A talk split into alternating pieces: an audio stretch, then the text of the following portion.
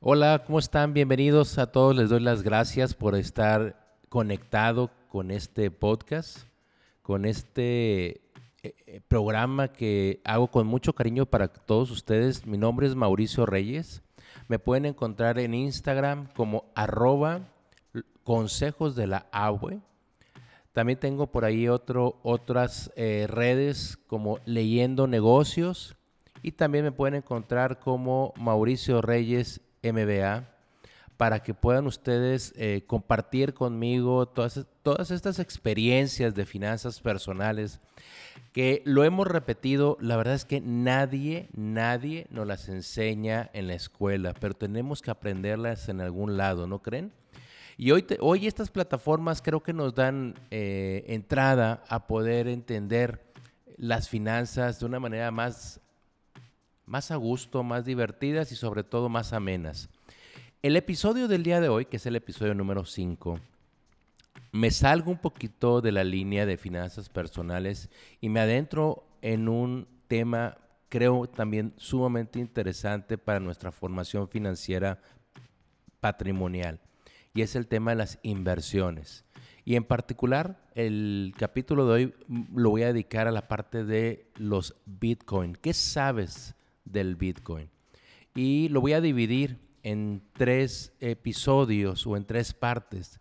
Esta primera parte le vamos a llamar las especulaciones, el síndrome del necio. ¿Listo? ¿Listísimo? Muy bien, conéctame en, en las redes sociales y si tienes oportunidad de oír los otros cuatro episodios que nos hablan más de una formación y de un crecimiento y una construcción financiera, te lo agradecería mucho y te pido un favor. Accede a mi red social, a Consejos de la Abue, y déjame un comentario ahí en mis redes sociales para saber que me estás escuchando y saber qué opinas. Dame tu retroalimentación, por favor, de estos eh, episodios que estoy compartiendo contigo. Muy bien, el día de hoy quiero eh, adentrarme un poquito a esta, a esta parte de, los Bitcoin, porque mucha gente se acerca a preguntarme, oye, ¿puedo invertir? ¿Tú, tú me recomiendas que invierta en, en Bitcoin? Y yo les digo, miren, primeramente, ¿por qué me preguntas por Bitcoin habiendo miles así como me escucharon, miles de eh, criptodivisas en el mercado. ¿Por qué por Bitcoin? Pues porque es la más comercial. Y recientemente eh, Elon Musk eh, dejó prácticamente los mercados financieros sorprendidos por sus declaraciones, por la compra que hizo de bitcoins a su empresa Tesla. Y crean, créanme que ah, eso genera especulación, eso genera inquietud y es parte de lo que vamos a estar viendo el día de hoy. Hace, yo creo que unos 7, 8 años, 2014, eh, precisamente estábamos en el 2014. El Bitcoin acababa de eh, llegar a su primer pico, porque Bitcoin e irnos un poquito hacia atrás del Bitcoin, lo vamos a ver en la siguiente parte, vamos a adentrar mucho en lo que es el Bitcoin y cómo surge y sus grandes picos. Pero nace en el 2008 y para el 2013, 2014 era, era algo totalmente eh, raro todavía, aún y que las eh, criptodivisas no necesariamente nacen con el Bitcoin, ni es la primera eh, criptodivisa hay que remontarnos a, la década de los 90. Pero se me acerca un alumno, te digo, hace como unos siete años y, de maestría y me dice, oye, fíjate, profe, que estando invirtiendo, perdóname, estando comprando en una plataforma, porque compro y vendo computadoras, creo que me había comentado que era eBay, me regalaron, y fíjense, esto es anecdótico, y dice, me regalaron un Bitcoin. Y yo dije, ¿y esto qué es? No, pues te lo regalamos. Y entonces el muchacho en aquel entonces, pues yo creo que a lo mejor andaría en unos 200 o 100 dólares por Bitcoin. Pues dijo, ¿por qué lo catafixo? ¿Por qué lo cambio? Y agarró y lo cambió por, por, una, por una impresora. Y ya, ahí se acabó su historia con el Bitcoin. En ese momento estaba sorprendido porque dijo, imagínate qué hubiera hecho si me hubiera esperado unos meses y ahorita que cuesta mil dólares, porque acaba de subir a mil dólares el Bitcoin, pues yo me hubiera comprado con eso quizá una computadora o, algo más. Y le dije, fíjate qué cosas no tiene este, esta criptodivisa. Sin saber que años después llegaría a 20 mil e incluso, e incluso a, los momentos como ahorita están, que es una total locura, que llegó a picos de 63, 62 mil dólares por Bitcoin.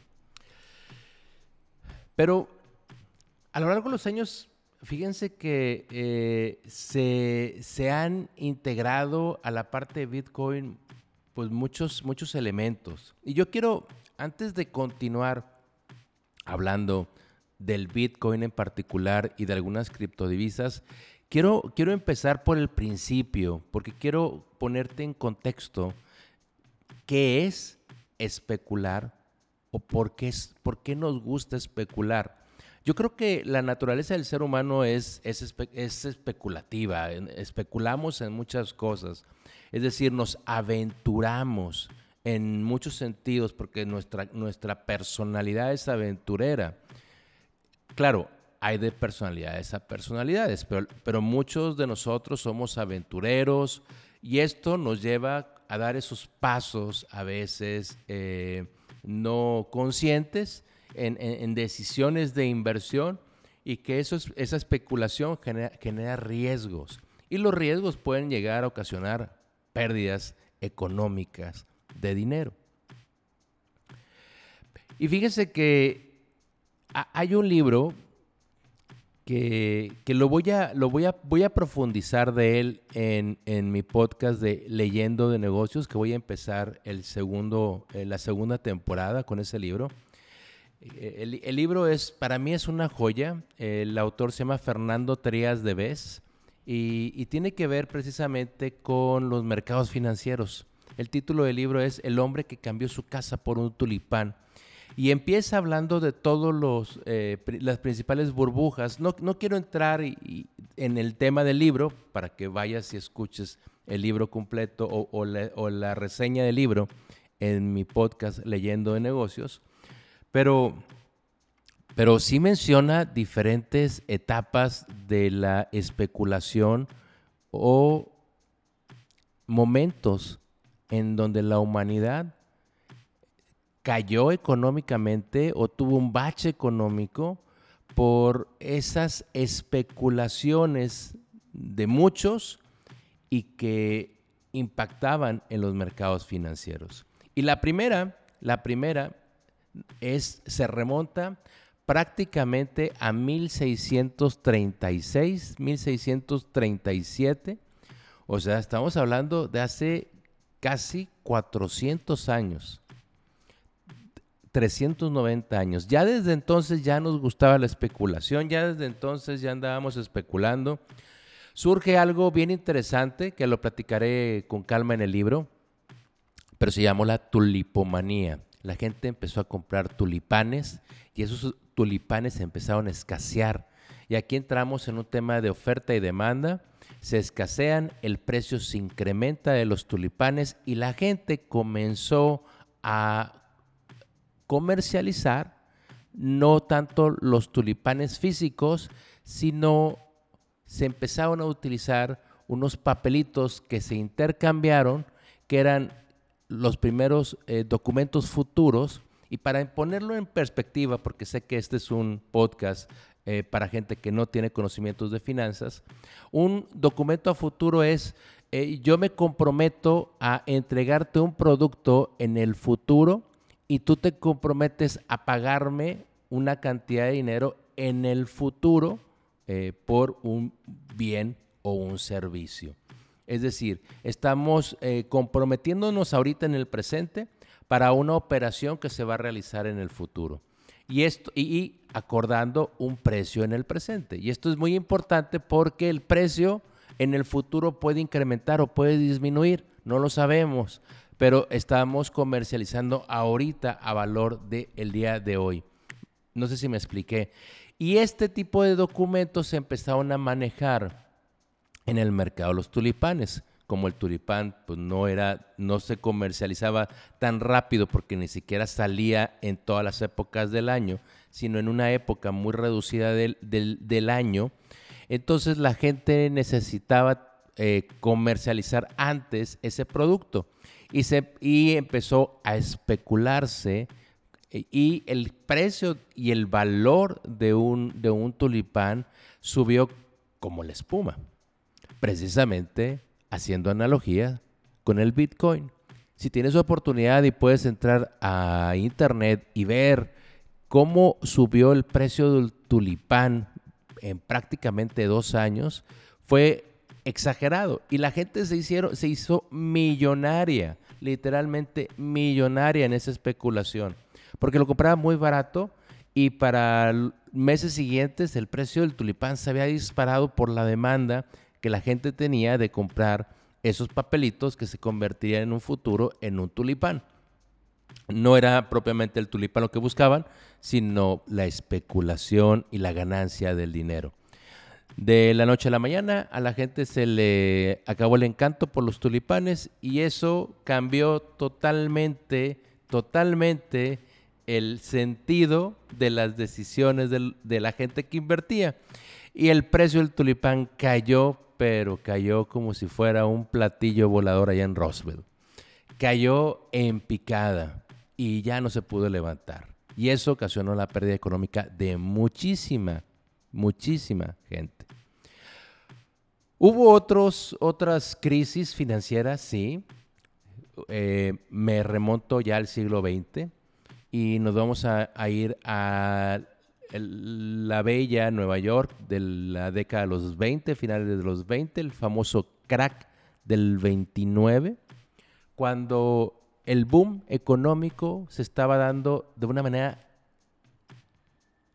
inmensa.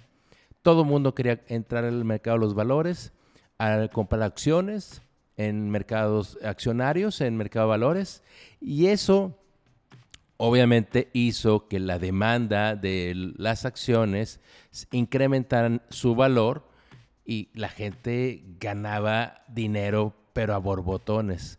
Pero sucedió aquí un detalle poco interesante. El banco empezó a prestarle a la gente para que invirtiera. Sí me explico qué tan incongruente es lo que estoy diciendo. O sea, si yo quiero invertir es porque yo tengo dinero que me sobra y quiero invertirlo sobre todo en, mercados de alta, alto riesgo, porque obviamente estoy especulando, estoy, estoy metiéndome en un, en, una, en un afán de suerte, no sé qué pase con mi dinero, pero esto, este dinero es mío, me sobra o no me sobra, pero quiero ganar más y decido invertir. Pero invertir dinero ajeno, ahí sí como que la cosa no está muy, muy lógica, ¿verdad? Pues eso sucedió en la, en la década de los 20. Eh, de repente hubo una crisis económica muy fuerte, cayó la bolsa y todo hubiera quedado ahí en una simple caída de la bolsa. Lo que pasa es de que mucha gente que tenía invertido su dinero ahí era gente que le debía al banco y ya no tenía dinero para pagar, eh, dejen ustedes, para, para sacar su dinero pero ni siquiera para pagarle al banco lo que le debía. Y eso ocasionó una, una espiral eh, muy fuerte y ocasionó prácticamente una década de freno económico en Estados Unidos. Así como esa, tenemos recientemente la famosa, eh, la crisis o burbuja del punto com, donde la gente compraba eh, acciones de, en del, eh, relacionadas con el mercado eh, informático, con la parte de la tecnología, Nasdaq, y, pues prácticamente estaban comprando papelitos, no estaban comprando empresas formadas y creciendo. Se especuló comprar acciones y esas acciones sobre algo que no tenía ningún fundamento y a la hora de la hora viene una crisis económica en el ámbito tecnológico en Estados Unidos. Se le llamó la burbuja del punto com. La última, la última burbuja de especulación la tenemos en el 2008. Fue una crisis hipotecaria, se le llamó el subprime. Y si quieres, abordamos con detalle alguna de estas eh, crisis, alguna de estas eh, partes que, hoy, hoy te he platicado, pero hoy más que, más que entrar en, este punto de las crisis, yo, yo, te quiero, yo te quiero poner en perspectiva qué pasó por la mente de estas personas para poder eh, tomar decisiones de alto riesgo. Y se le llama el síndrome del necio. Y antes de entrar al Bitcoin, analicemos estos puntos. Primero, y te voy a dar siete puntos que quiero que anotes y que te lo lleves para reflexionar en la segunda, en la segunda parte de este podcast. El primero, exceso de confianza. No, esto no va a suceder. El, el que caiga el Bitcoin es imposible. Bueno, pues te acabo de decir que cayó de 63 mil dólares a 33 mil. Eso, eso es un montón de, dinero que se puede perder si no llega otra vez a los mismos niveles de antes. Es decir, tú compraste un Bitcoin en 63 mil dólares, 62 mil dólares, y de repente cae a 33 mil.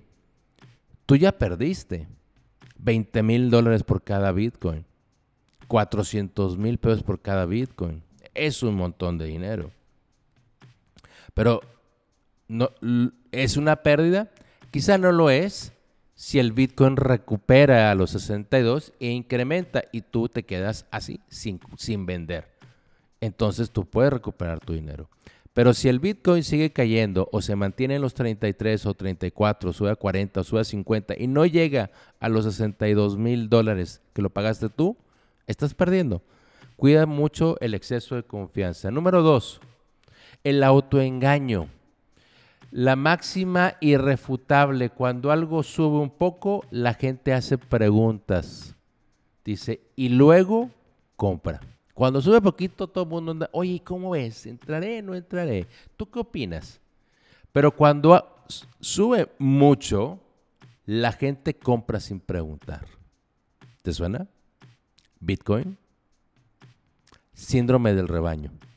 Todo es el punto número tres, el síndrome del rebaño. Pues de todos estamos comprando, porque te quedas fuera? Punto número cuatro, envidias de beneficio ajeno y guía de dinero. Es decir, envidias de beneficio ajeno es que él está ganando y yo no. Yo te puedo platicar una historia de que hace un par de años me senté con un amigo que estaba invirtiendo en Bitcoin y me estaba diciendo que estaba, estaba a punto de ganar su primer millón. Y salí con la idea de invertir porque en el fondo había una envidia del beneficio. Me detuve y al día siguiente cayó. Punto número 5. Lógica irracional. De la lógica irracional podemos poner los siguientes puntos. Primero, dinero abundante. Número dos, objeto del deseo. Número tres, codicia desenfrenada. Punto número seis, confusión entre valor y precio. El valor es subjetivo, el precio es subjetivo. Y punto número siete, no reconocer que no se sabe. Y este es algo sumamente importante en estos mercados financieros. Para poder invertir, tienes que conocer. Tienes que conocer. Tienes que conocer, no nada más creer y sentir. Tienes que conocer. Sabemos que la especulación ha llevado a grandes tragedias humanas. No te, no, te, no, te estoy invitando a no invertir. No. Te estoy diciendo razona tu inversión. Analiza antes de invertir. Pregunta, pregúntate tú, analízate tú. Identifica cuál es eh, el, el origen y la procedencia de ese dinero. Y entonces, si la, si la respuesta te favorece, invierte. Invierte. Ah, fíjense que mi abuela era muy cautelosa, muy cautelosa para usar el dinero. Este decía, más vale pájaro en mano que ciento volando. Y coincido. A veces hay que tener cautela en donde invertimos nuestro dinero. No es este, este podcast, no es, no es quitarte tu apetito por la inversión. Es que pienses mejor tu inversión. Nos vemos en el la segunda parte. Son unos podcasts un poquito más, más extensos, pero creo que te deben de dejar mucha información para tu próxima toma de decisiones. Nos vemos pronto. Déjame tus comentarios en arroba consejos de la abue, en arroba leyendo negocios o arroba Mauricio Reyes MBA. Que tengas excelentísimo día. Hasta pronto.